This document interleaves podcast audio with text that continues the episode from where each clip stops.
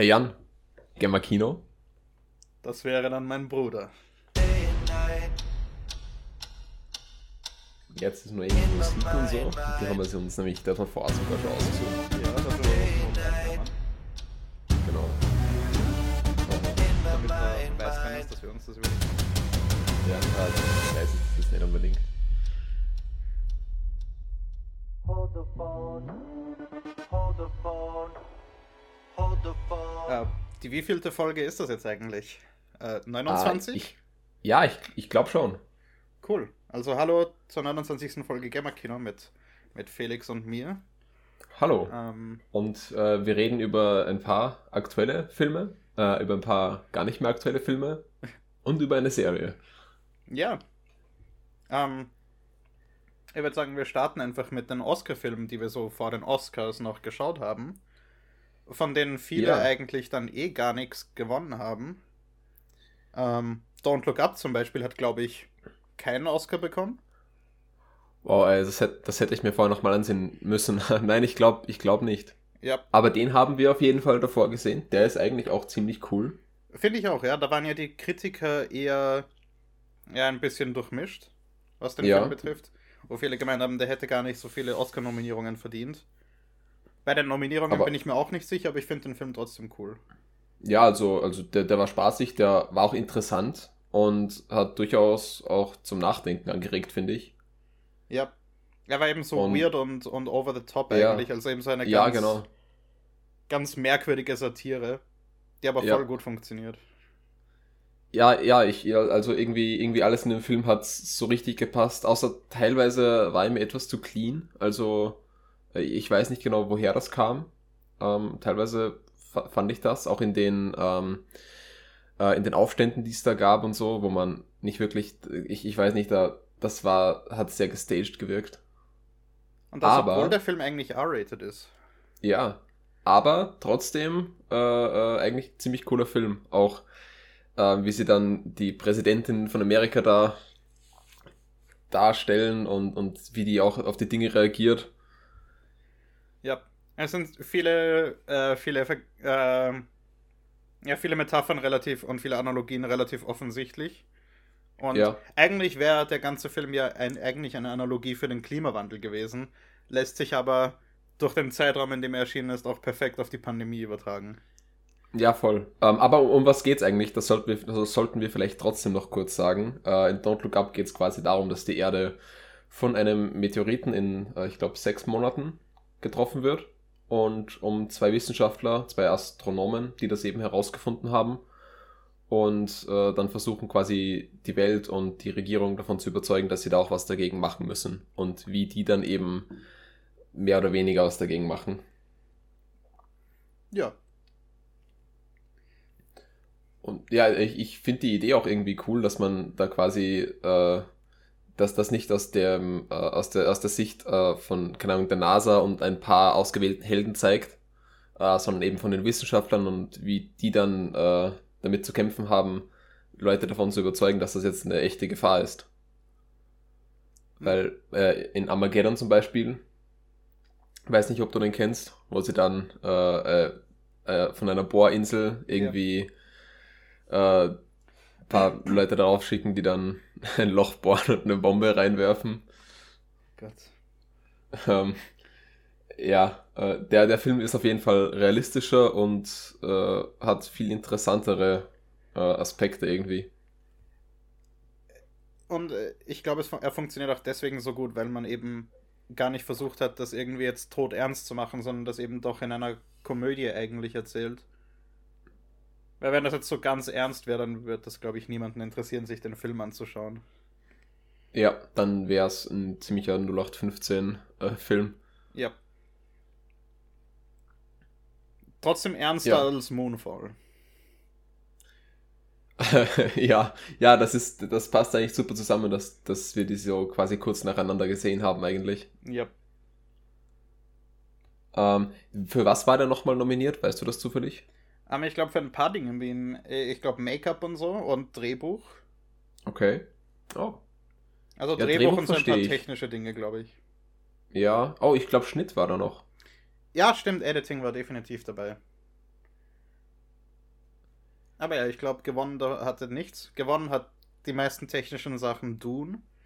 Ja, Wo wir äh, sehr happy vollkommen verdient, ja. Ja. Sechs Oscars insgesamt für Dune.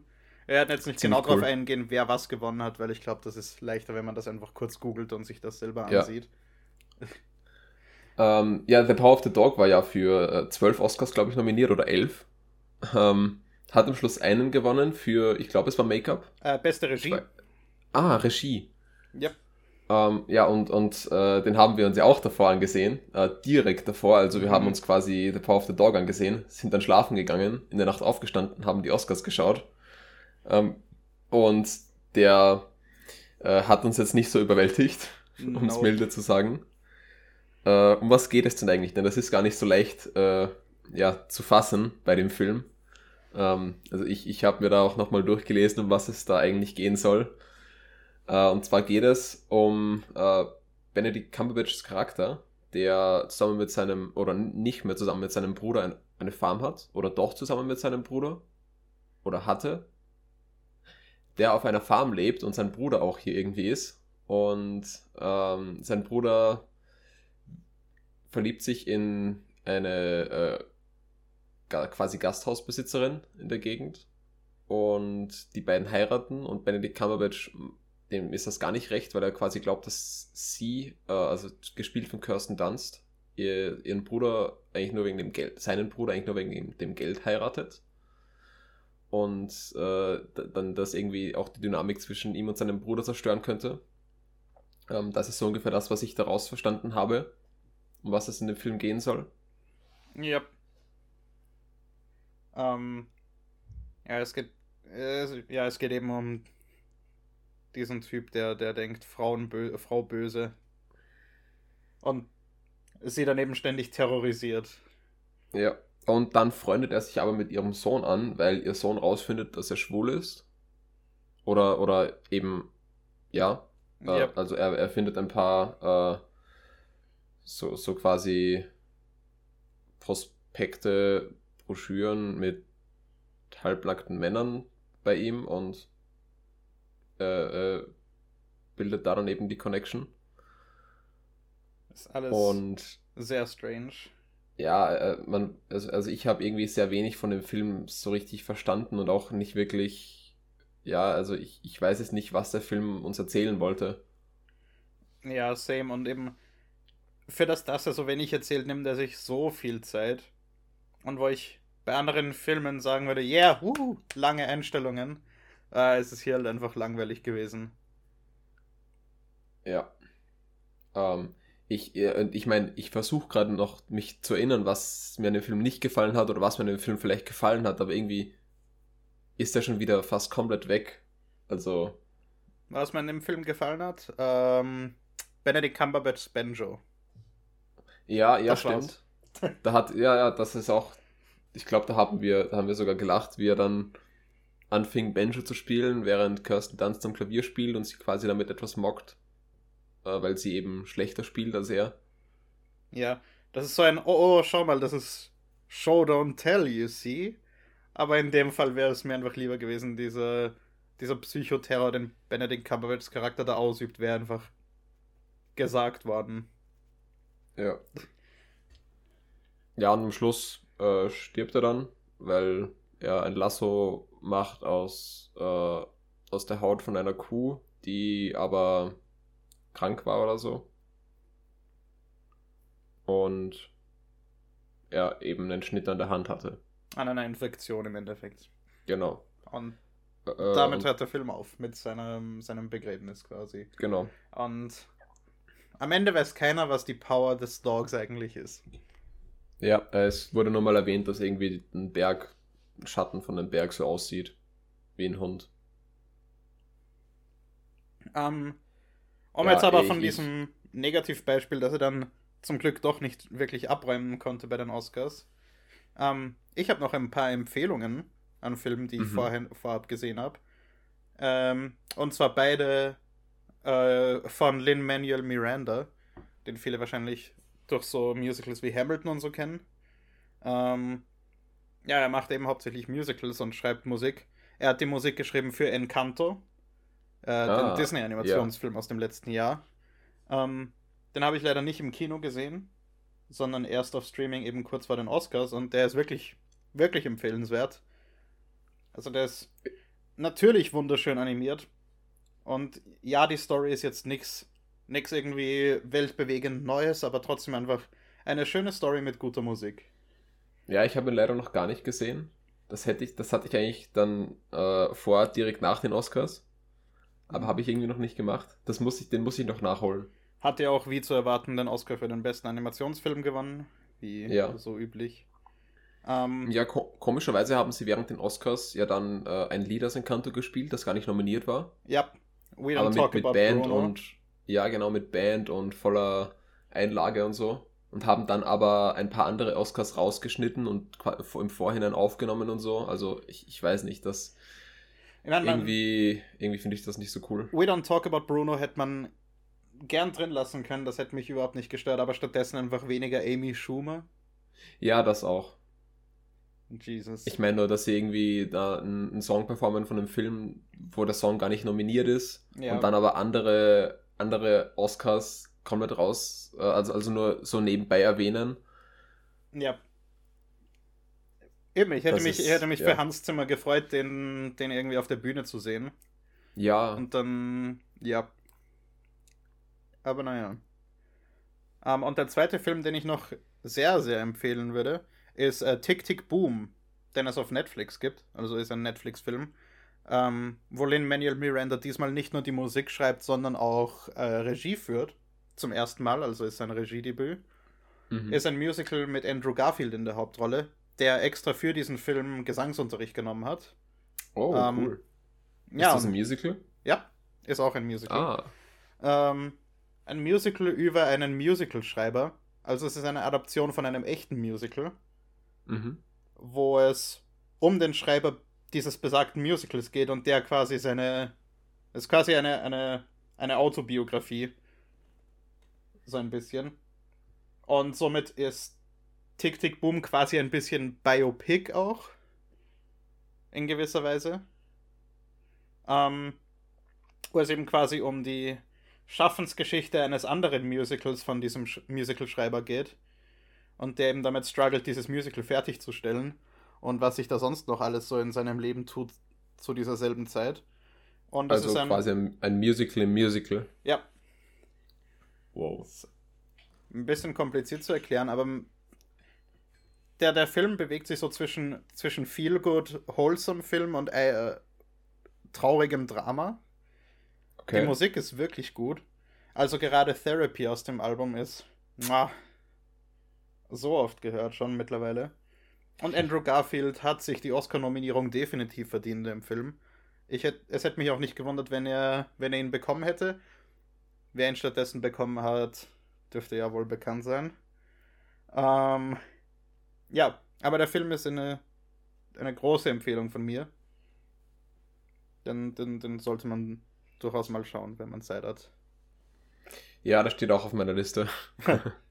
Und äh, Encanto ist übrigens auf Disney Plus, aber das ist ja, glaube ich, logisch. Genau, ja, Luca war ja auch nominiert, den habe ich noch nicht gesehen. Den werde ich, glaube ich, auch noch anschauen. Ja, vielleicht, der ist jetzt Ähm, wenig weit oben ja. auf meiner Prioritätenliste. ja, aber steht auch auf meiner Liste. Ähm, gut. Dann haben wir Äh, eh halbwegs schnell die Oscars hinter uns gebracht. Die haben wir jetzt ein Ja. bisschen gerusht, weil wir Ähm, so viel auf der Liste haben. ja, machen wir es chronologisch oder äh, absteigend von, äh, wie es uns gefallen hat. Ich meine, das ist ja, das ist ja relativ ähnlich eigentlich. Ne, nicht ganz, aber fast. Mm, In beiden Fällen Ja, würden ja. wir mit The Batman anfangen, oder? Hey, hier nochmal Felix beim Schneiden. Äh, kurze Spoilerwarnung, wir werden hier jetzt über Batman reden. Also wer den Film noch nicht gesehen hat, äh, ja, jetzt wäre der richtige Zeitpunkt, das nachzuholen. Ähm, ja, viel Spaß mit dem Podcast noch. Na gut, dann fangen wir mit der Batman an. Das ist ja dann äh, leichte Auswahl. Äh, ja, muss man zu dem Film recht viel sagen, um was es da eigentlich geht? Ich glaube nicht. Ich glaube, der Fakt, dass es ein neuer Batman-Film ist, ist schon, ist schon Grund genug, ins Kino zu gehen. Es ist eben mehr eine Detektiv-Krimi-Geschichte. ein Noir-Thriller eigentlich, als jetzt ein Actionfilm. Ähm, das ist vielleicht wichtig zu wissen, damit man da seine Erwartungen Stimmt, ja. anpasst. Ähm, aber ich glaube, die meisten Leute werden ihn mittlerweile eh gesehen haben.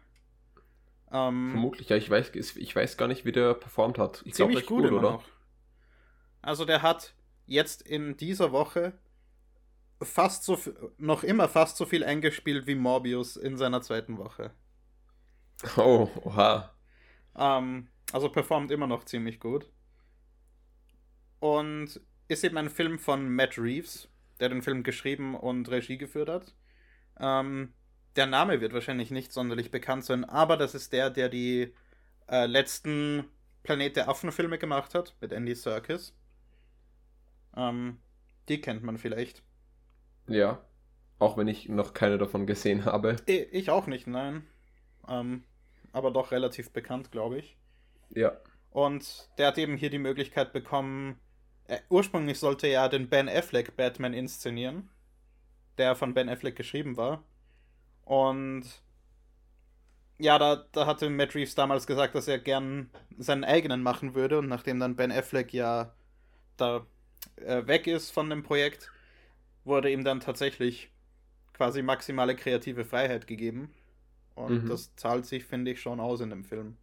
Auf jeden Fall, ja. Also, äh, die, auch, auch wie der, der Riddler hier inszeniert wird und ich fand ja auch, ähm, ich weiß leider nicht, wie er heißt. Wer hat den Riddler hier gespielt? Äh, Paul Dano. Paul Dano, ja, also ich, ich fand auch seine Performance irgendwie, irgendwie ziemlich cool. Das hat, das hat für mich voll in den, zu dem Riddler gepasst. Es war tatsächlich gruselig. Ja. Ähm, Und auch, und auch ähm, quasi, wie, wie man dann zum ersten Mal sein Gesicht sieht, ähm, dass er eigentlich gar nicht zu dem passt, wie man sich den Riddler so vorstellen würde. Es, äh, es passt einerseits gar nicht und doch irgendwie. ja, es macht es noch gruseliger eben. Ja, Weil Es, er sieht eben nicht aus wie irgendwie wie sonst die Batman-Schurken aussehen, wie Two-Face oder Joker oder so, die alle irgendwie so markante Gesichter haben, sondern es ist einfach so ein, ein recht junges Gesicht. ja. Ähm, Robert Pattinson als Batman und Bruce Wayne finde ich genauso gut, wie ich erwartet habe, dass es ist. Ähm, jeder, der irgendwie Robert Pattinson noch wegen Twilight verurteilt, zu dem komme ich persönlich als Batman verkleidet nachts ins Haus. ähm, Ist das buchbar? äh, vielleicht. ähm, ja, äh, ich, ich fand seinen Batman auf jeden Fall ziemlich cool. Äh, seinen, sein Bruce Wayne hat mich nicht so ganz überzeugt, ehrlich gesagt. Also irgendwie äh, war er schon so, so in dieser Batman-Rolle und man hat ihn ja auch großteils als Batman gesehen, ähm, dass, ich, dass ich seinen Bruce Wayne nicht so ähm, quasi her- herausragend fand. Also klar, Bruce Wayne, das passt irgendwo, aber er, er kam mir so ähm, nicht wie dieser Playboy, den man aus den ganzen, aus, aus zum Beispiel aus dem ähm, aus dem Nolan Batman kennt. Ich, ich verstehe, wenn einem das nicht gefällt, aber das ist ja genau der Punkt, den der Film bringt. Dass es Ja. Bruce Wayne quasi gar nicht mehr gibt, sondern nur noch Batman und dass Bruce Wayne eigentlich erst lernen muss, irgendwie ja, sich ein bisschen von Batman zu separieren. Ähm, und das fand ich eben, ich fand es eben interessant, weil es auch nicht sonderlich realistisch ist, dass äh, jeder, also dass, dass Batman in jeder Inszenierung mit seinem Trauma einfach so umgeht, dass er jetzt seine Playboy-Fassade aufzieht. Sondern dass Ja. dieser Batman eben wirklich, wirklich mitgenommen ist von dem, was da als Kind passiert ist. Und da fand ich eben auch gut, dass wir kein Flashback bekommen haben. Ich dachte in der Anfangsszene kurz, dass es ein Flashback ist. Mhm. Ähm, ist aber gar keins. Und ich finde eben gut, dass alles das, was passiert ist, wo ja sowieso jeder weiß, was da passiert ist, einfach nur über dieses Kind vom Bürgermeister gelöst wird. Ja, Und da finde ich eben, Ja. kommt Robert Pattinsons Acting als Bruce Wayne äh, zum Tragen. In dieser Begräbnisszene, wo er nur kurz Augenkontakt mit dem Jungen hat. Und da transportiert sich, finde ich, schon extrem viel. Nur über diese kurze Ja. Szene. ja, das stimmt. Also ich, ich dachte mir da sogar am Anfang äh, bei dieser Mordszene, dass da noch, noch irgendwie mehr kommt zwischen den beiden. Mhm. Ähm, ist aber dann gar nicht passiert. Finde ich auch gar nicht schlecht. Ähm, aber ich glaube, da hätte man sogar noch mehr machen können. Also ich finde, dass sie das, äh, dass sie das perfekt genutzt haben, um Batmans Character Arc in dem Film zu illustrieren. Ich weiß jetzt nicht mehr, wer das erwähnt hat, aber irgendwer hat eben gesagt, das Problem von Batman in diesem Film, also Mhm. seine Schwäche am, durch den Film bis zum Schluss, bis er sich halt dann ändert, ähm, ist eben, dass er in jedem Kriminellen in Gotham potenziell den Mörder seiner Eltern sieht. Oder einfach einen weiteren wie den Mörder seiner Eltern. Ja. Und deswegen eben so brutal und rachsüchtig herumläuft. Und Mhm. eben am Schluss dann merkt, dass das eigentlich die falsche Weltansicht ist, die er da hat und dass die richtige Ansicht sein sollte, jedes Kind, das so ist wie das Kind vom Bürgermeister, zu sehen wie sich selbst. Und dieser Arc wird eben dadurch completed, dass ja Batman dann ähm, unten im Wasser die Zivilisten da aus den Trümmern retten will und seine Hand hinstreckt und keiner die Hand greift, außer das Kind vom Bürgermeister. Und das quasi dann die erste Person ist, die Batman tatsächlich aktiv rettet. Ja, ja, also der, der Arc war, finde ich, auch ziemlich, äh, ziemlich gut. Auch ziemlich, äh, ziemlich interessant, wie man dann die Wandlung von ihm auch, auch sieht, wie er am Anfang des Films noch ist und quasi brutal und mehr darauf aus, äh, einfach hier quasi auch irgendwo seinen Frust rauszulassen Ja. und zum- vom Ende, zum Ende des Films dann äh, auch wirklich Leute retten will, Leuten helfen. Wir sollten vielleicht eine Spoilerwarnung noch vor das, vor das Ganze dranhängen. Ich meine, ich glaube eben, die meisten, die ihn sehen wollen, haben ihn eh schon gesehen. Mittlerweile, weil es ist schon über einen Monat her, dass der Film ins Kino gekommen ist. Ähm, aber vielleicht Stimmt, trotzdem. ja. Ja, ja, das machen wir dann noch. Vergessen wir hoffentlich nicht. Verdammt. Ähm, Äh, wenn, also ihr, ihr, ihr merkt, wenn wir es vergessen haben. oh no. Spätestens jetzt. Ich meine, es verrät, das, worüber wir geredet haben, verrät eben nicht wirklich viel über den Film. Ich glaube, wer sich jetzt zu diesem Zeitpunkt noch über Spoiler ärgert, ärgert sich wahrscheinlich eher darüber, wenn wir die große Story und so spoilern würden und nicht Charakterentwicklung. Ja. Aber ja, der Fairness halber trotzdem. Also Klar. ja, ich finde ich find den Batman auf eigentlich allen Ebenen extrem, extrem gut.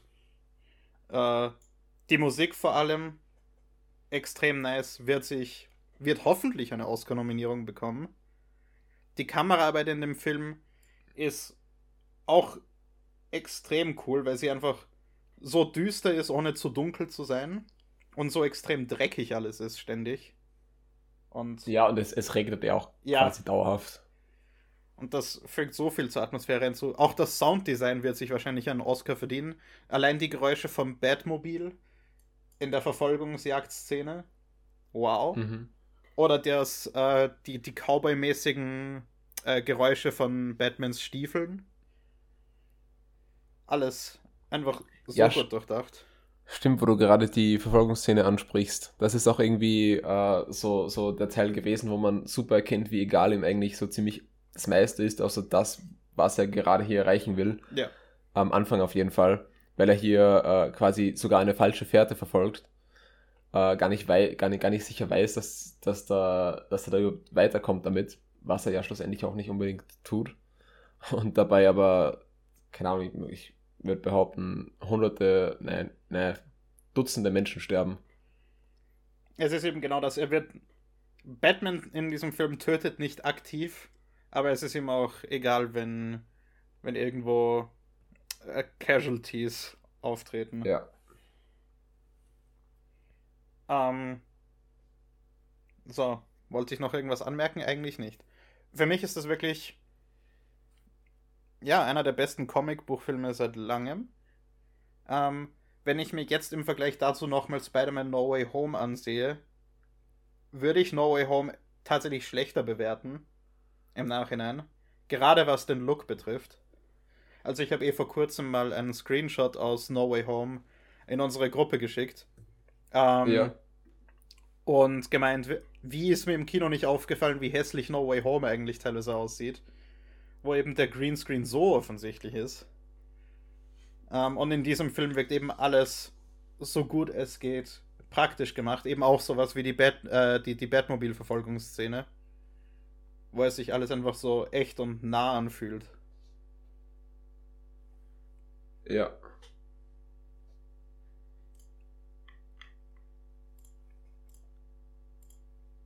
Na gut, äh, jetzt haben wir gerade irgendwie komische Stille gehabt. Äh, Tja, The, ba The, The Batman. Ähm, ich fand den Film auch zi- ziemlich cool. Ich habe ihn noch dann gleich, äh, ich glaube, zwei Tage später oder so, oder einen Tag später nochmal gesehen.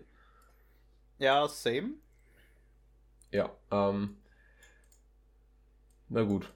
Machen wir, machen wir es chronologisch? Dann wäre als nächstes Morbius dran. Ja, von einer Fledermaus zur nächsten. Oh boy. Oh ja, boy. äh, man, man könnte sagen, im Kontrast zu Batman, jetzt zu Morbius. Oh Gott. Äh, der Film äh, steigt irgendwie direkt in die Story ein, lässt sich am Anfang fast keine Zeit, um uns eigentlich zu erklären, wer Morbius ist. So ein bisschen, wir wissen's, aber, aber doch nicht. Und hört dann eigentlich auch so auf, Ja. um das mal vorweg so zu sagen. Also Morbius geht's um Michael Morbius, der äh, eine, eine schwere Krankheit hat. Ich glaube, es war eine Blutkrankheit. Mhm. Ja, klar, klar. Und sich deshalb auch äh, sehr lange und sehr intensiv mit Blut beschäftigt und äh, auch Arzt ist und sogar einen Nobelpreis bekommen hätte, aber abgelehnt hat, glaube ich. Ja. Ich glaube, er hat ihn abgelehnt.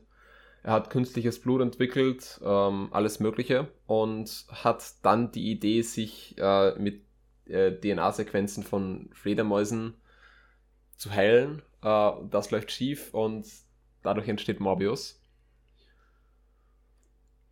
der jetzt, äh, ich würde sagen, Fledermauskräfte hat, aber äh, es sind nicht wirklich Fledermauskräfte.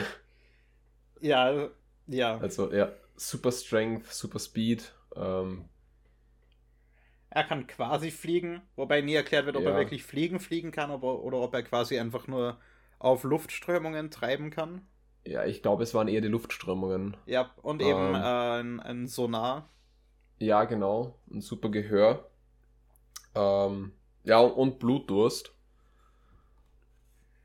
Und der große Konflikt ist eben, dass dieses künstliche Blut, das Michael Morbius äh, erfunden hat, ähm, irgendwie nicht so gut funktioniert wie echtes menschliches Blut. Und dass er quasi irgendwann immun werden wird ähm, gegen dieses Blut und dann irgendwann nur noch menschliches trinken kann, um sich am Leben zu halten. Weil eben, wenn er zu lange kein Blut trinkt, dann verliert er seine Kräfte und seine Krankheit kommt zurück und außerdem kommt eben ohne seinen Willen dieses Monster Morbius raus, das dann Jagd auf Menschen machen will. Ja, und ähm, wo, wo das eigentlich ein interessanter Konflikt äh, auch mit dem Charakter wäre, äh, kommt dann noch dazu, dass sein Kindheitsfreund, der zufällig die gleiche Krankheit hat, äh, auch dieses Serum nimmt und ebenfalls diese Kräfte bekommt und wir dann die Standard-Superhelden-Story haben mit äh, einmal böser Typ, einmal guter Typ, äh, die aber quasi genau das gleiche können. Nur einer ist böse. Genau. Ja. Ähm, ich hoffe, es stört nicht, wenn wir hier spoilern, aber es gibt, glaube ich, von keinem von uns eine Empfehlung, eine Empfehlung diesen Film zu schauen. Ähm, Äh, es könnte vielleicht ganz lustig sein, wenn man sich dann danach drüber oder, oder währenddessen mit Freunden den zu sehen, aber, ah, aber, aber mm, nicht, nicht wirklich ernsthaft. Nö. Auch, auch dafür nicht, weil ich würde diesem Film echt kein Geld geben wollen. weil Sony sonst einfach nicht aufhört damit, solche Filme rauszuballern. Venom war definitiv besser als das. Ich bin ja kein Fan von Venom, Ja. aber Venom hat Venom wenigstens hatte- noch was, dass man, Ja, dass man äh, wenigstens unterhaltsam. Ja, Storystruktur unter anderem gab es bei Venom und hier irgendwie nicht so richtig. Also es, es waren so viele, so viele komische Dinge, die hier passiert sind. Äh, auch das, was man im Trailer gesehen hat, äh, wo er quasi ähm, jetzt im Film äh, ein Labor äh, sich quasi organisiert und die, die Leute ver, vertreibt und dann fragt dann eben, wer bist du? Er darauf, äh, ich bin Venom. Ich, keine Ahnung, das macht, das macht irgendwie in Universe keinen Sinn, weil warum sollte jemand wissen, dass der Venom heißt?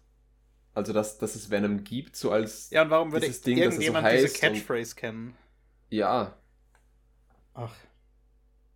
Vor allem, weil das ja Mobius spielt ja in New York und Venom hat ja in San Francisco gespielt, was die Cops in Morbius auch referenzen. Von wegen, oh, das ist das größte Ding seit San Francisco. Weil es irgendwie zwischen Venom und Morbius einfach keine spannenden Fälle gab anscheinend.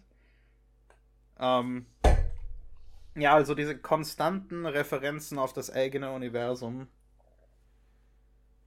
die dann Ja, aber auch die keinen Sinn machen. ja, eben, eben eher gezwungene Referenzen, um es so zu machen wie Marvel. Ah, Also wie, ja, wie Disney, nicht wie Marvel. Ja. Ähm, aber, aber dann, ja, solche Referenzen zu machen, die in Universe keinen Sinn machen und bei denen man eben sofort merkt, dass das nur gemacht wurde, um hier irgendwie Meta-Jokes einzubauen. Was ja auch, ähm, ich habe ja einen Moonlight-Comic gelesen, jetzt kürzlich wegen Ja. der Serie. Und da habe ich mich ja auch beschwert, dass da konstant Referenzen zu anderen Dingen im Universum gebracht werden, wo es eigentlich überhaupt nicht notwendig wäre. Und äh, genau so fühlen sich die Referenzen hier in Morbius an. Aber es funktioniert halt in einem Comic noch eher, als jetzt in einem Film, der halt. Ja, ein Film hat immer dieses abgegrenzte, diesen abgegrenzten Zeitraum, den ein Comic halt nicht hat. Weil Comics eben doch offener sind, was das betrifft. Ich kann einen Comic äh, lesen, wo ich gar, gar nicht weiß, wer dieser Charakter eigentlich ist und was denn seine Origin Story ist. Und es kann mir egal sein eigentlich. Und ich kann trotzdem Spaß haben, den Comic zu lesen. Bei einem Film wird das nicht funktionieren. Und ich glaube, das ist ein ähnliches Problem, wie hier die Referenzen gehandhabt werden. Ja. Ja, Ja, es gibt kann- vielleicht ein größeres. Universum, aber das ist nie etabliert worden und nie gut etabliert worden. Ähm, und ja, über den Film an sich zu reden, da gibt es eigentlich gar nicht so viel. Die Effekte vor allem, finde ich, sehen grauenhaft aus teilweise. Es gibt eben so in der ersten Kampfszene, wo Morbius ein paar Söldner wegmetzelt, ähm, gibt es so einen Shot von der Seite, wo er einem Typ die Kehle aufschlitzt. Und man hört so voll. Aber man sieht halt gar nichts. Also man sieht den Typ, aber da ist kein Blut. Nichts. Ja. Ja, klar, er hat ja auch sofort die Hand am Hals. Ja. Da kann ja dann gar keins rauskommen. Ähm, ja, ja, Ja, ja. auch im Generellen, weil äh, sie sind hier ähm, auf irgendeinem Frachtschiff am Meer, wo so ungefähr 15 Leute hier sind, Crew vermutlich. Ähm, und die sind auf einmal, die, die sind einfach bis auf die Zähne bewaffnet. Ich meine, warum? Ist es jetzt so sofort komplett gefährlich, wenn man hier nur etwas, äh, etwas rausfährt? Ich meine, mehr, mehr war das ja auch gar nicht, als etwas rausfahren, um ein wissenschaftliches Experiment zu machen. Ich weiß, dass in der Cinema Strikes Back Kritik das auch erwähnt wurde, aber ich finde das noch realistischer, weil es ja irgendwie erwähnt wurde, dass das Söldner sind und so. Und da macht es dann auch Sinn, dass die irgendwie Waffen dabei haben. Es macht vielleicht nicht unbedingt Sinn, dass sie gleich voll bewaffnet da zu Morbius runtergehen. Ähm, aber dass, dass sie bewaffnet auf diesem Schiff sind, finde ich, ist noch erklärbar. Ähm, was, was uns ständig erklärt wird in diesem Film, ist, dass es ja, dass es ja gar nicht so schlimm war, dass Morbius die alle umgebracht hat, weil das waren ja voll asoziale Typen eigentlich und das stört eh keinen, wenn die aus dem Weg geschafft sind. Und genau, Morbius ich, ist ja hier der Gute. und das finde ich einfach so lame. Also, dass man hier diesen Konflikt einfach komplett weg erklärt, der ja eigentlich interessant wäre, wenn er da wäre. Eben dieser Konflikt, dass Morbius unschuldige Menschen umbringt, um an Blut zu kommen.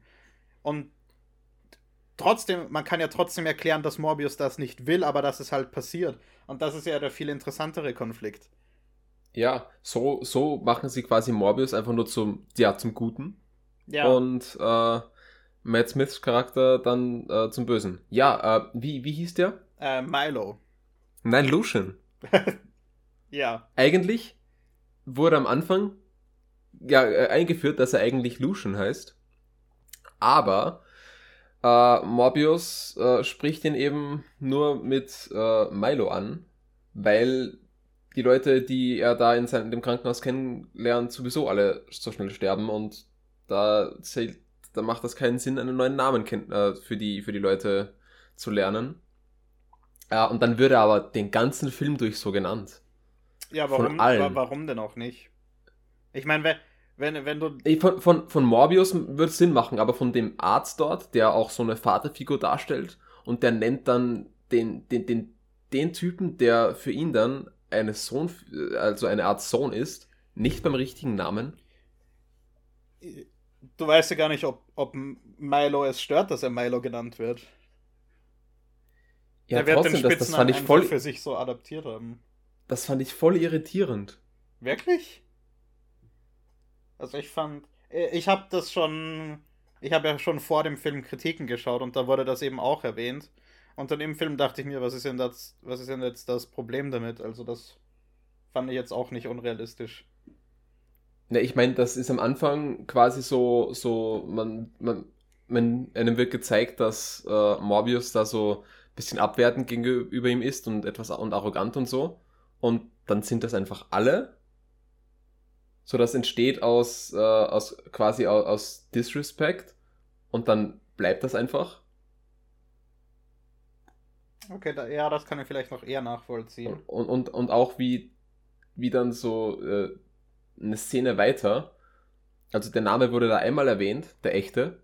Und dann eine Szene, eine Szene danach, ähm, wo er quasi zusammenbricht und Morbius dann mit einer, ähm, mit einer Sprungfeder aus einem Kugelschreiber das Gerät repariert. Und er ist ja dann so, so klug, weil, oh, du hast da hier eine Sicherung gebridged mit, mit einer Feder. Äh, das, das Gerät haben super heftige Ingenieure gebaut. Du musst mindestens so krass sein wie die. Ähm, da, da wird auch schon von Milo gesprochen.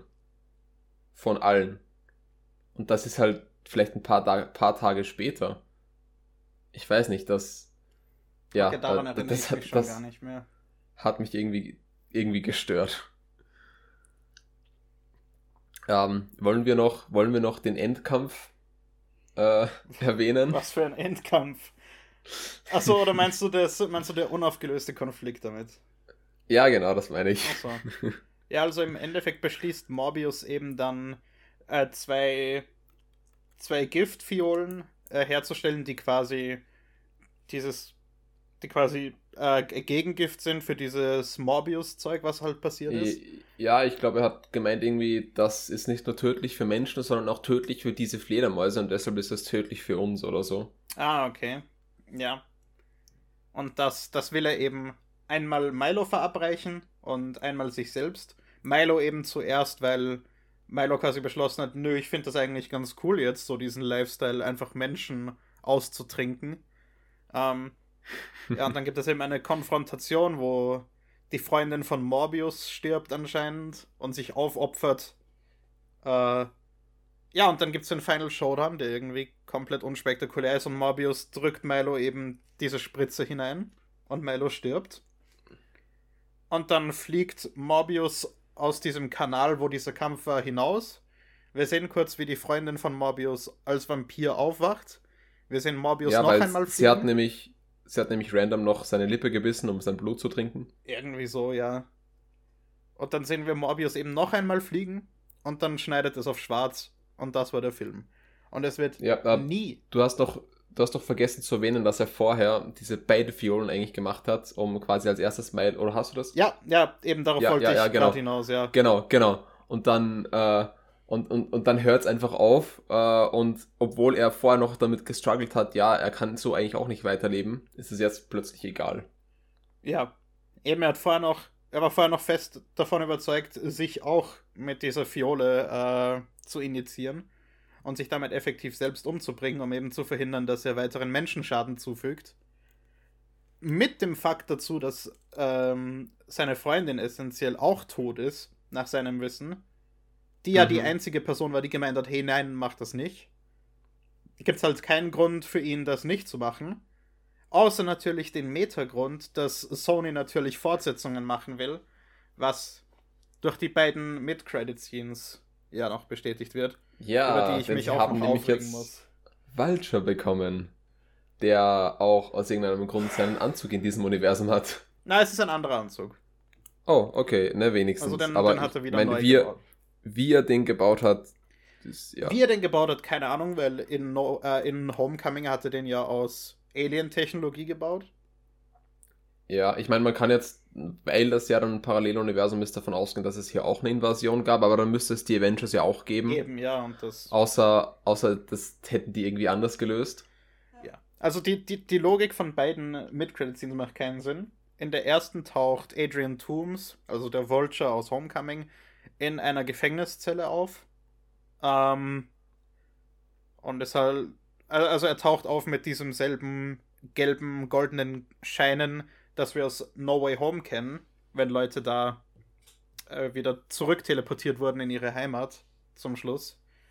Äh, und warum er da auftaucht, keine Ahnung. Dürfte einfach Äh. zufällig genau ihn getroffen haben, dass bei ihm irgendwie der, der Zauberspruch von Doctor Strange nicht richtig funktioniert hat. Ja, quasi in die andere Richtung. Ja, Weil er Spider-Man kennt, kommt er jetzt aus dem Universum weg.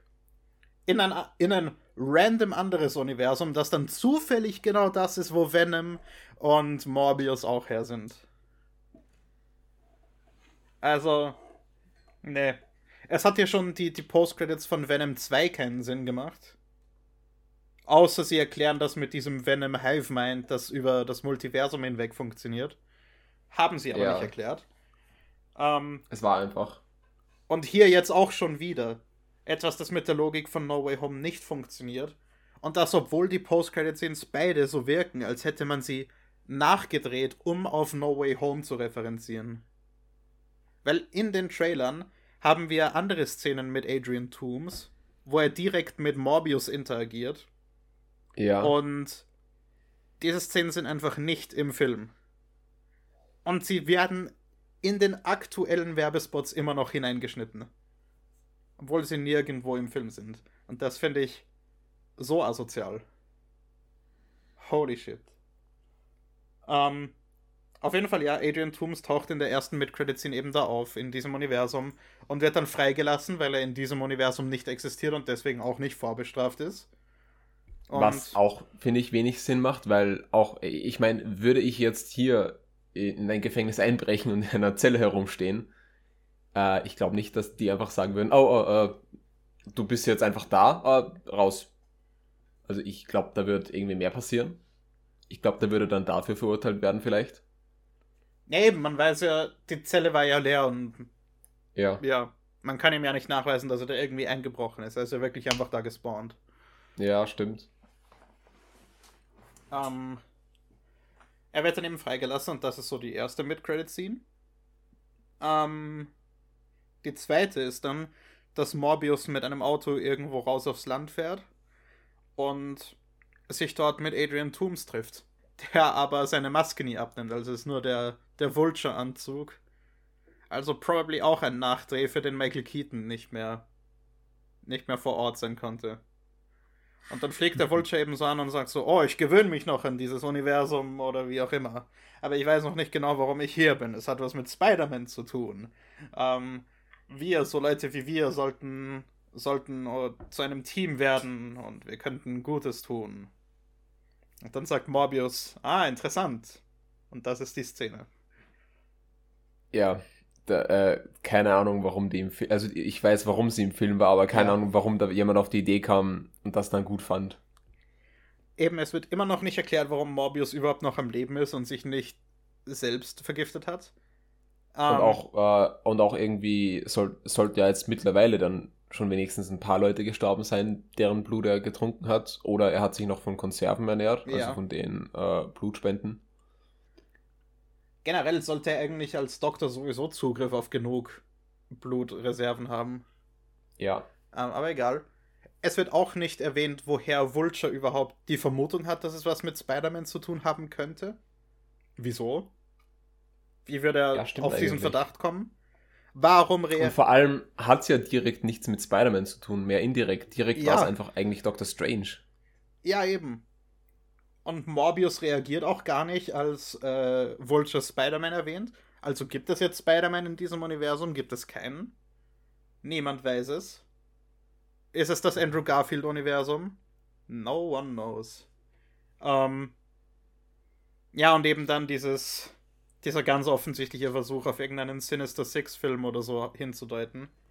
Wo Ja. dann die Anti-Helden zusammenarbeiten, die eigentlich gar nicht die Anti-Helden sind, sondern einfach nur die Good Guys. In langweilig. also, wirklich, Ja, da, Ach. da wäre Morbius ja wieder eher ein Anti-Held, wenn er am Anfang da nicht äh, rausgeredet worden wäre, dass er diese, diese ja ko komplett unschuldigen oder nein, doch nicht getötet hat. ja. Ach, es ist einfach. Man gibt sich aktiv Mühe, um diese Filme uninteressanter zu machen, als sie sein müssten. Und ich verstehe es nicht. Und wir haben eigentlich viel zu lange darüber geredet. Ja, ah, dann, dann reden wir jetzt über fantastische Tierwesen. Yay. Ähm, Äh, ich meine ich mein Dumbledores Geheimnisse.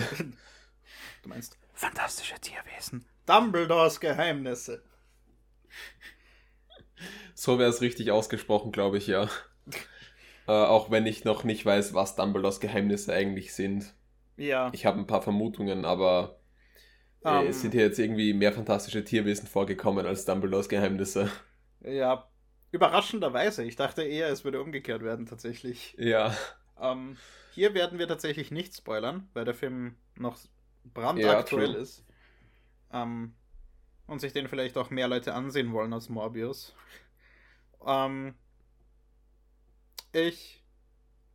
Okay, brauchen wir eine Synopsis? Ich muss kurz nachdenken, was denn eigentlich so die Zusammenfassung in dem Film ist. ähm, ja also, also jetzt kommen auf jeden Fall Spoiler. Also, Ähm, nö, nö, nö, Wenn nein, wir das nein. jetzt zusammenfassen würden, oder, oder Nein, nein, nein, nein. schaffen wir es, das zusammenzufassen, ohne. Die, die, hier dürfen wir auf keinen Fall spoilern, weil den werden noch wenige Menschen, also viele Menschen werden den noch sehen wollen, glaube ich. Ähm, ähm, ja, wie würden wir das zusammenfassen, ohne so richtig zu spoilern? Was man auch vielleicht aus den Trailern wissen könnte. Grundsätzlich ist es, Dumbledore will Grindelwald aufhalten, darf das aber nicht wegen diesem Blutpakt, den wir aus dem zweiten Teil kennen. Deswegen holt er sich Newt Scamander und ein paar andere zusammen, um da ein Team zusammenzustellen, das einen möglichst verwirrenden Plan äh, nachgehen muss, damit Grindelwald, äh, der kurze Zeitspanne in die Zukunft sehen kann, nicht weiß, was sie vorhaben und so müssen sie Grindelwald irgendwie aufhalten. Ja, also so verwirrend wie diese Pläne auch waren, waren sie auch nicht. Ähm, Genau, das ist auch die- Film. Die Notiz, die ich mir aufgeschrieben habe, ist, sie reden darüber, dass ihre, ihr Plan irgendwie unvorhersehbar sein muss und der Film selber ist aber so vorhersehbar wie jeder andere. ja, ähm, irgendwie, irgendwie versuchen sie dann hier irgendwelche Dinge zu machen, äh, aber doch nicht. Ich, Und zum Schluss kommt dann noch, äh, kommt, kommt dann noch was, ähm, ah, wie soll ich das jetzt ohne, ohne so richtige Spoiler sagen? Äh, ich, ich, ich keine Ahnung, ich fand den Schluss ziemlich unschlüssig. Also wa Ja. warum, warum und wie und wieso sind die da jetzt und wa warum funktioniert das so? also, ich hatte wenige, wenige wirklich Probleme mit dem Film. Ich fand den, ich fand den so auf, auf Uncharted-Level, to be honest. So, ja, ziemlich durchschnittlich. Ähm, Nein, mit, mit Uncharted hatte ich viel mehr Spaß. Ich fand, ich fand den ja auch ganz unterhaltsam. Ich fand nur manche, manche Entscheidungen ein bisschen verwirrend. Zum Beispiel, warum äh, Tina, hieß sie, glaube ich, Ja. aus den ersten beiden Ja. Teilen, ich glaube, das dürfen wir vorwegnehmen, in dem Film quasi gar nicht vorkommt. Ähm, und quasi durch, ein, durch eine andere Professorin ersetzt wird. Also durch eine Professorin ersetzt wird. Die quasi so eine Brieffreundin von Newt Scamander ist. Ähm, ich sehe keinen Grund, warum die das jetzt sein hat müssen und es nicht einfach Tina sein hätte können. Ja, das haben sie in einem Nebensatz quasi weg erklärt. Ja, also literally ein Nebensatz. Ähm, das fand ich irgendwie weird. Ich mag zwar den Charakter, durch den sie ersetzt worden ist. Ich fand die eigentlich ganz cool. Ähm, ich weiß noch nicht warum. Ich, ja, ich finde auch, dass Jacob immer noch relativ einfach mitgezogen wird. Ja, im, er, im ersten Teil mochte ich ihn, da, da hat es auch ziemlich Sinn gemacht, dass er eher mitgezogen wird. Ja, Aber mit, mittlerweile nicht mehr. Mittlerweile, er war, er war quasi nur hier, weil die, weil die Leute den mochten, glaube ich. ich habe mir während dem Film immer alles wegerklärt von wegen, okay, Dumbledore sieht da das Bigger Picture und weiß deswegen, welche Leute er wohin schicken muss und so. Ja. Und ich dachte mir die ganze Zeit, okay, da wird es jetzt wahrscheinlich einen Twist geben, dass das anscheinend schief gelaufen ist, aber es dann sich herausstellt, dass es eigentlich Teil des Plans war und so. Aber das Aber wird es war dann, nie, ja, Ja, es wird nie zufriedenstellend aufgeklärt, ob das jetzt Teil des Plans war oder nicht. ich hätte irgendwie die Hoffnung gehabt, dass es so Heist-Movie-mäßig wird und man dann äh, quasi hier erzählt bekommt, oh, das und das passiert und, und äh, dann läuf, laufen die Dinge schief und eigentlich war doch alles Teil des großen Plans, so Ocean's Eleven-Style oder so. Das wäre Ist aber leider nie passiert. Das wäre so cool gewesen. Fantastische Tierwesen 1 war ja cool, deswegen, weil es mal eine andere Storystruktur war, weil es eben mehr Ja. so ein, ein Krimi fast war, wo es ja darum ging, aufzuklären, wer dieser Obscurus ist. Ich weiß nicht, wie die Ja. Dinge auf Deutsch heißen. Ähm, und das war eben spannend, weil es so investigativ war. Der zweite Teil war dann irgendwas und der hier hätte dann wirklich ein cooler Heistfilm sein können, eigentlich, ja. Jetzt, jetzt, wo ich drüber nachdenke, so ein Heist-Film, aber mit dem Element des, de, der Harry Potter-Magie und so, das wäre, das, das, wäre, glaube ich, ziemlich cool. Das war wirklich ziemlich cool, ja. Aber ja, ich finde, der Film ist äh, doch relativ ver äh, ver nicht vergesslich. Vergesslich würde heißen, dass der Film irgendwas vergisst, sondern ich werde Äh, diesen äh. Film schnell vergessen, probably. Ja, Ähm, was irgendwie beim, genau dasselbe beim zweiten Teil auch war. Da erinnere ich mich fast gar nicht mehr an das, was da so im Film passiert ist. Nur an ein, paar einzelne Shots und so. An ein paar einzelne ja der, Szenen. der, der erste Teil war irgendwie noch ein ganz interessanter Einstieg, auch in diese ganze äh, neue Welt, die sie da aufmachen. mhm. Ähm, auch wenn ich mir im Generellen von fantastischen Tierwesen eigentlich was ganz anderes erwartet hätte, eben mehr fantastische Tierwesen und dass die mehr im Vordergrund stehen. Yep. Und, und eben dann nicht äh, Dumbledore, wie es schlussendlich hier ist, und Grindelwald.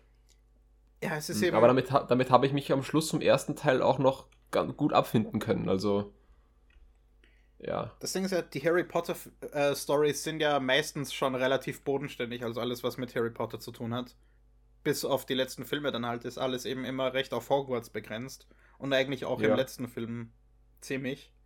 Ähm, und so, wenn man drüber nachdenkt, sollte fantastische Tierwesen das eigentlich noch mehr sein. Das sollte noch bodenständiger sein und einfach eine Story über Newt Scamander, der fantastische Tierwesen studiert.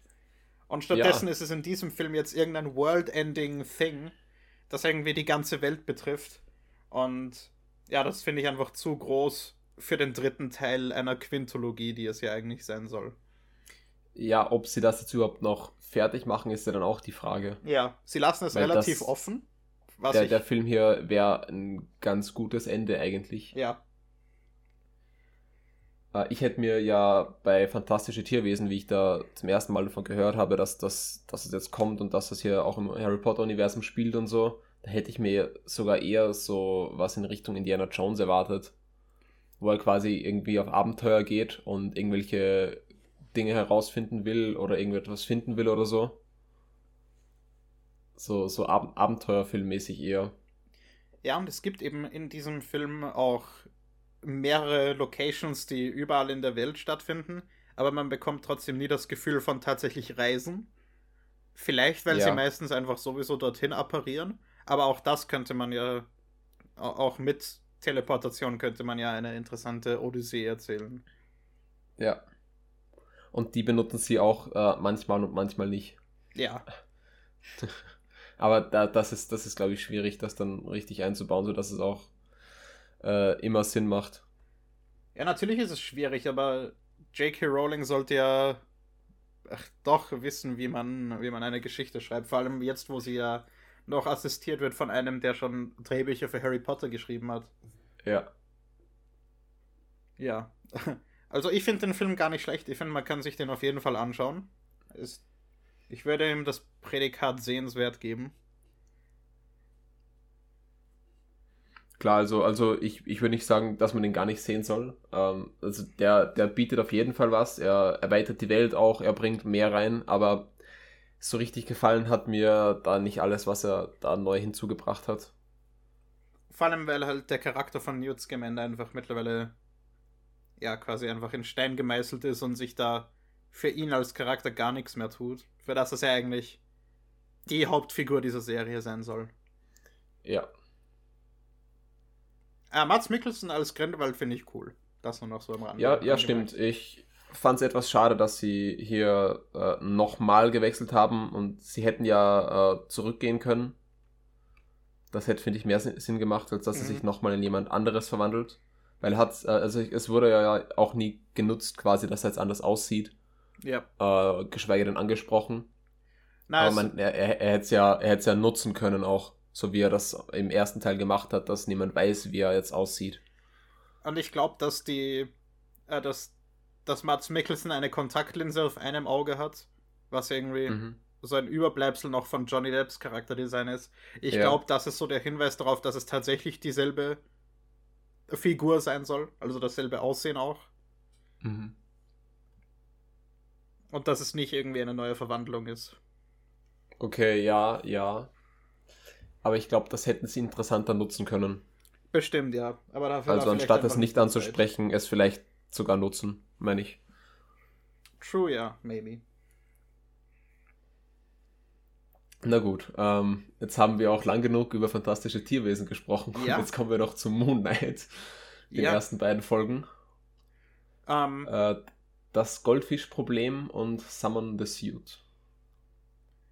also, ich hatte ja doch schon relativ, äh, einen relativ großen Hype auf die Serie. Ich glaube, ihr eher weniger. Ja, also ich konnte mir da noch gar nicht wirklich was vorstellen zu der Serie. Ich dachte mir, oh, das könnte cool sein. Auch irgendwie, dass sie da jetzt ägyptische Götter reinbringen und so. Und so Mytholo Mythologie und so. Aber ich habe ja, ich, ich habe einfach angefangen, die Serie dann zu schauen, wie sie draußen war. Ja. Ähm, und ich hatte eben die Befürchtung, dass meine Erwartungen da irgendwie äh, nicht, nicht getroffen werden. Aber die Serie ist genauso gut, wie ich gehofft habe, dass sie ist. Ähm, ich finde es extrem cool, dass man einen ägyptischen Regisseur hat für die Serie, dass man einen ägyptischen Komponisten hat für die Musik für die Serie. Äh, was einfach Sinn macht und weil es wieder ja eines der positivsten Dinge am MCU hervorhebt, nämlich dass man unbekannteren Filmemachern eben die Möglichkeit gibt, große Projekte zu machen. Und ja, das ist definitiv ein großes Projekt hier. Ja, und auch äh, jetzt in den ersten Folgen schon ziemlich interessant, weil sie hier eine ganz andere, eine ganz andere Welt in diesem Marvel-Universum, in dem sich alles eigentlich schon irgendwie gleich und als eines anfühlt, hier sie eine ganz andere Welt aufmachen, Ja, ähm, die auch hier äh, diese, diesen mystischen Teil dabei hat. stimmt, ich Also das weiß gar finde ich auf jeden Fall interessant. Ich weiß gar nicht, ob ich dir das schon erzählt habe, aber ähm, in der zweiten Folge auf einem Bus ist ein Ja. Logo von der GRC drauf, von der Global Repatriation Council oder so hieß die. Was, was war das? Das ist die äh, Hilfsorganisation aus Falcon and the Winter Soldier, die dafür Oh. da ist, Leute nach dem Blip wieder um, umzusiedeln. oh, okay. Also das ist so die Confirmation, zu welcher Zeit das Ganze spielt Mhm. mittlerweile. Also die, die gibt es eben mittlerweile. Und das ist, glaube ich, so auch so die erste Referenz aufs MCU, die in der Serie vorkam. Aber ist Ja. eben nur im Hintergrund. Und ich finde es eben cool, dass nicht. Äh, es gibt in der ersten Folge eine Szene, wo der Bösewicht ähm, unter anderem Hitler referenziert und den armenischen Genozid und so. Und dass da nicht einfach noch Thanos erwähnt wurde, weil man es kann. Was ja irgendwie so die Gelegenheit gewesen wäre. Ja. Ähm, das finde ich eben cool, dass es wirklich relativ entkoppelt bleibt. Bisher zumindest. Ja, ja, voll. Man hat, man hat irgendwie auch das Gefühl, hier eine eigene, eigenständige Story dann zu erleben. Ja. Und nicht was, was äh, nur zum großen Ganzen beitragen soll. Und das dann ja schlussendlich sowieso nicht tut. Also, Ja. in Doctor Strange wirkt es eben aus, als hätte WandaVision relativ wenig Einfluss auf Wanda, außer dass ihr Kostüm anders ausschaut. Ähm, Ja, Ich würde sagen, wenn Aber wir über Plotpoints aus. Moonlight äh, reden, würde ich noch außen vor lassen, was genau passiert. Also ich Mhm. würde ja, ich würde alles relativ vage halten, weil ich glaube, dass viele Leute vielleicht doch noch unsicher sind, ob sie die Serie schauen oder nicht. ja, Ähm, aber über ein paar Dinge müssen wir halt reden. ja. Äh, ich bin noch etwas skeptisch, wie sie mit dieser Dissociative Identity Disorder weiter umgehen. Ich finde es Ähm. bisher ganz gut. Bisher hat es mir gefallen, ja. Ähm, Aber ich, ich, bin mir noch, ich bin mir noch unsicher, wie sie da, wie sie da weitermachen. Und auch, es wird auch, glaube ich, interessant zu sehen, äh, ob da dann quasi sich einer von den beiden als äh, äh, äh, Leading Role etablieren wird. Oder ob's, äh, ob es irgendwie beide immer sein werden. Ich weiß jetzt nicht, wie das in den Comics ist. Ähm, also in den. Es wirkt hier so als. Äh, also nee, das will ich. Äh, eigentlich will ich gar nicht erwähnen, wie es in den Comics ist, weil ich glaube, das könnte theoretisch ein Spoiler sein. Der Okay, vielleicht ein ja, ja. interessanter Twist Ja. in der Serie ist. Ähm, aber im, im, im Grunde geht es eben in Moonlight um Stephen Grant.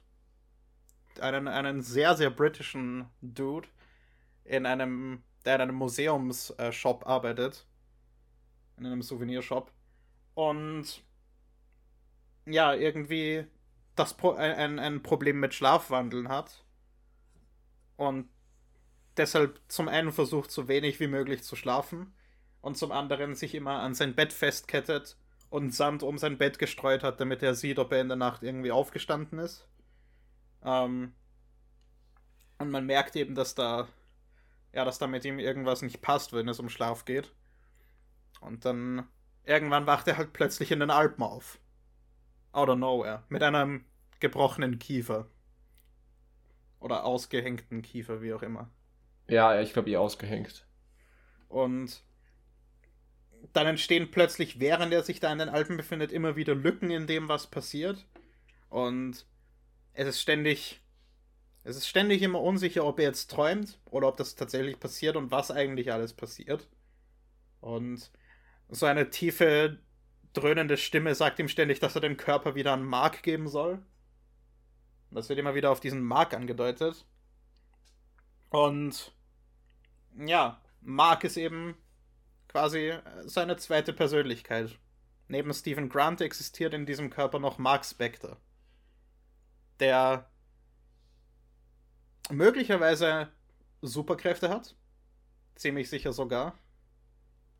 Und da irgendwie in der Nacht sich immer wegschleicht und irgendwelche Missionen durchführt, von denen Steven aber nichts mitbekommen soll. Ja, ich glaube, recht viel mehr sollte man da jetzt eh gar nicht mehr sagen. Ja. Ähm, ich, will noch an, ich will noch ansprechen, dass ich, äh, weil, weil du die Gedächtnislücken angesprochen hast, dass das da wirklich, wie du, also das war ja deine Idee, dass es nochmal interessant wäre, das jetzt quasi aus der anderen Perspektive zu sehen. Haben wir Ähm. derweil noch nicht bekommen. Aber ich, es, es könnte ja sein, dass das nochmal kommt. True, ja. Und das, äh, das wäre irgendwie ein ganz, ganz cooler Aufbau von zwei Folgen, die da dann miteinander arbeiten. Stimmt, ja. Eben, ich glaube, das Problem ist, dass die Serie eben nur sechs Folgen hat. Oh, und deswegen okay. relativ sich eben nicht recht viel Zeit nehmen kann für so Add-on-Stuff, sondern eben fokussiert bleiben muss auf dem Main-Plot. Und das ist, das finde ich eine der Dinge, die die Serie auszeichnet, bisher das Pacing. Es ist wirklich, vor allem die erste Folge geht wirklich Schlag auf Schlag von einem zum nächsten und es fühlt sich trotzdem nicht so gehetzt an wie so etwas wie Morbius. Wir bekommen relativ schnell ein sehr gutes Bild, wer Steven eigentlich ist, als Charakter.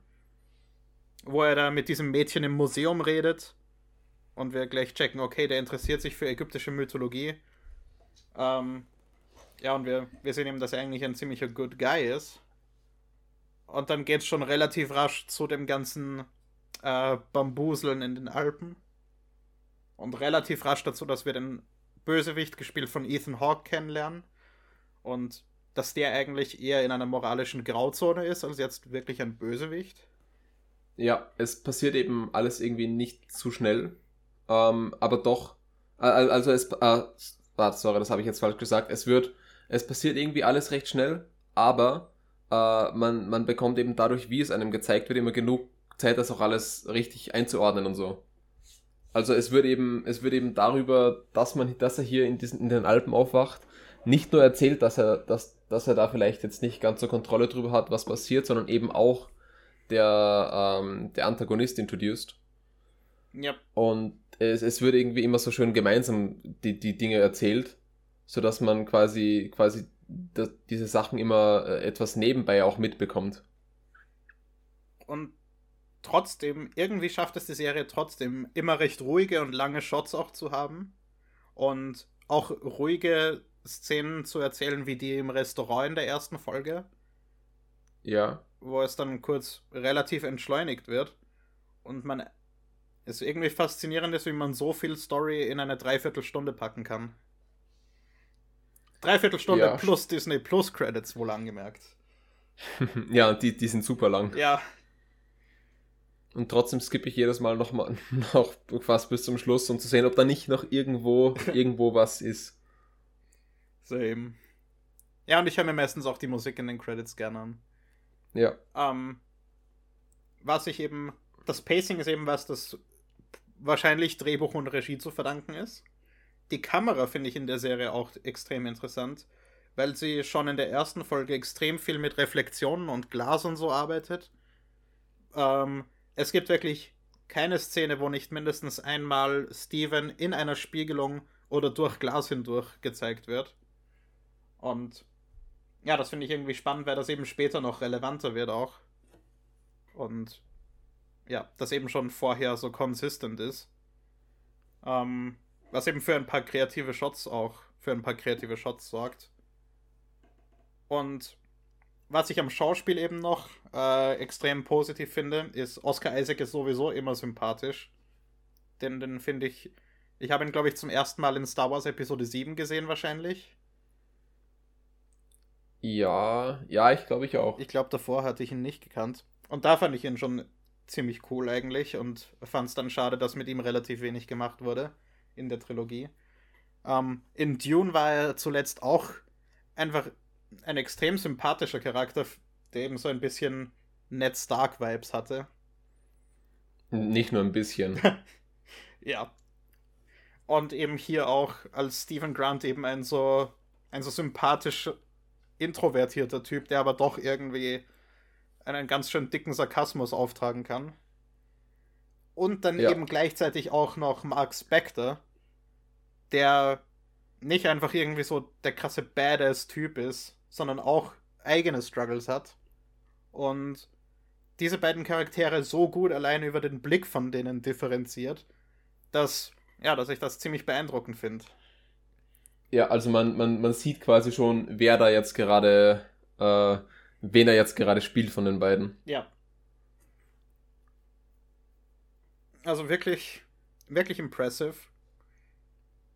Und eben nicht düsterer unbedingt. Schon irgendwie.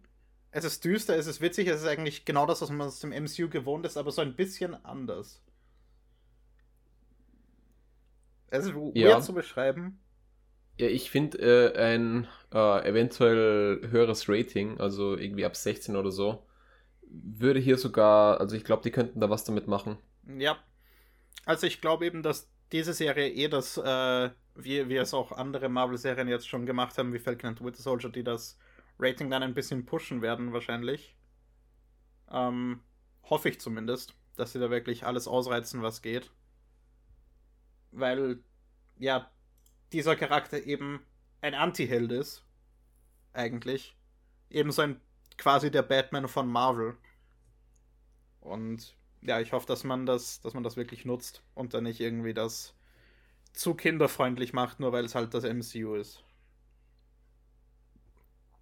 Ja, Es zeigen ja auch Filme wie The Batman, der ja ab 12 freigegeben ist, dass man auch mit einer äh, mit so einer Altersfreigabe etwas ziemlich Düsteres und Brutales erzählen kann. Ja, auf jeden Fall. Ähm, ja, ich weiß jetzt gar nicht, äh, was man über Moonlight noch sagen kann.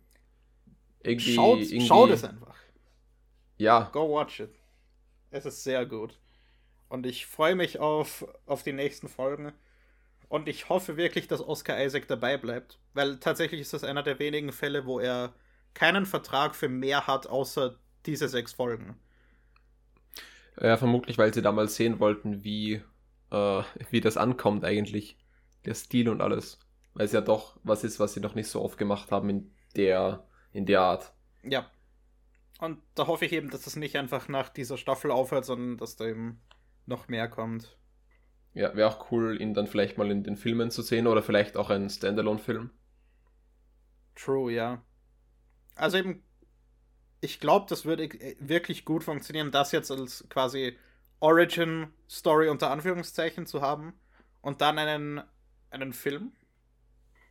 Ja, Das wär- also würde ich, würde ich mir auf jeden Fall ansehen. Das wäre, glaube ich, wirklich ziemlich cool.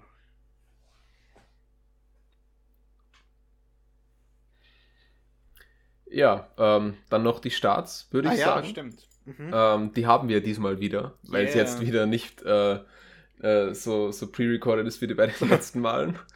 Yep. Äh, auf Netflix gibt es gar nicht so viel Interessantes im April. Ähm, da gibt es am 25. April Aquaman, den man sich vielleicht ansehen will. Da Äh, kommt ja ich hab dieses Jahr noch der zweite Teil. Ich weiß leider nicht mehr genau wann. Oha. Ja, ich habe Aquaman einmal gesehen und ich werde mir, glaube ich, auch kein zweites Mal ansehen. ähm, auf Prime gibt es ab 14. April Supernova. Oh, Den haben wir ja damals in einer Sneak Preview gesehen. ja. Ähm, also der könnte, äh, der, der ist auf jeden Fall sehenswert hier auf äh, Amazon Prime. Am 15.04. Äh, Fast and Furious 7.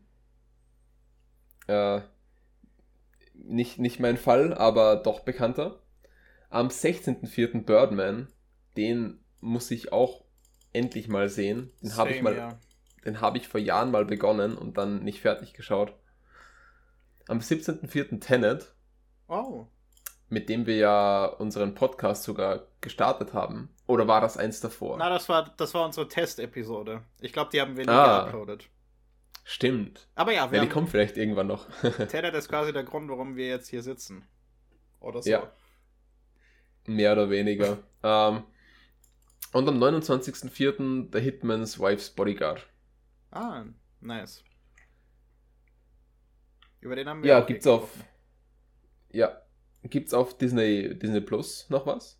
Ähm, passend zu den Kinostarts später gibt es auf Disney Plus am 15.04. eine National Geographic Doku äh, Wilde Welt der Wikinger. Oh. Da komme ich gleich noch dazu, warum das vielleicht relevant sein könnte oder interessant sein könnte. Ähm, und dann halt Moon Knight immer mittwochs. Noch für ein paar Wochen. Ähm, sonst nicht wirklich interessantes Zeug in nächster Zeit, leider. Äh, Im Kino allerdings gibt es am 21. April finally The Northman, der neue Film von Robert Eggers, der mit The Lighthouse einen Film gemacht hat, der definitiv mein Verständnis von Film verändert hat. Und der Grund ist, warum ich jetzt eher in Medienrichtung studiere. Ähm, und dessen neuer Film The Northman kommt eben nächste Woche ins Kino. Da geht es um, ja, eine Wikinger-Epik. Also es ist wirklich eine, eine epische Geschichte über Wikinger. Und deswegen wäre vielleicht Wilde Welt der Wikinger eine interessante Doku vorher. Wenn man sich schon ein bisschen in Stimmung bringen will oder so. Ich habe zwar keine True. Ahnung, worum es in der Doku geht, aber maybe. Wikinger. Aber auf The Northman freue ich mich schon sehr, weil der eben ja Robert Eggers ist, der ja bisher, das ist sein dritter Film und bisher waren beide seine Filme ziemlich gut. Und das ist jetzt der erste Film, der nicht so arthausig ist, sondern mehr ein bisschen Mainstream. Also für Ja, den Mainstream davor- ausgelegt. Davor hat er ja The Lighthouse gemacht, oder? Ja, Und welchen noch? äh, The Witch. The Witch. Ah, ah, stimmt, stimmt, von dem habe ich gehört. Da spielte Anya Taylor-Joy schon mit, bevor sie bekannt wurde. Also das war noch zu Oh. den Anfangszeiten Mhm. von Anya Taylor-Joy. Und jetzt spielt sie hier wieder mit.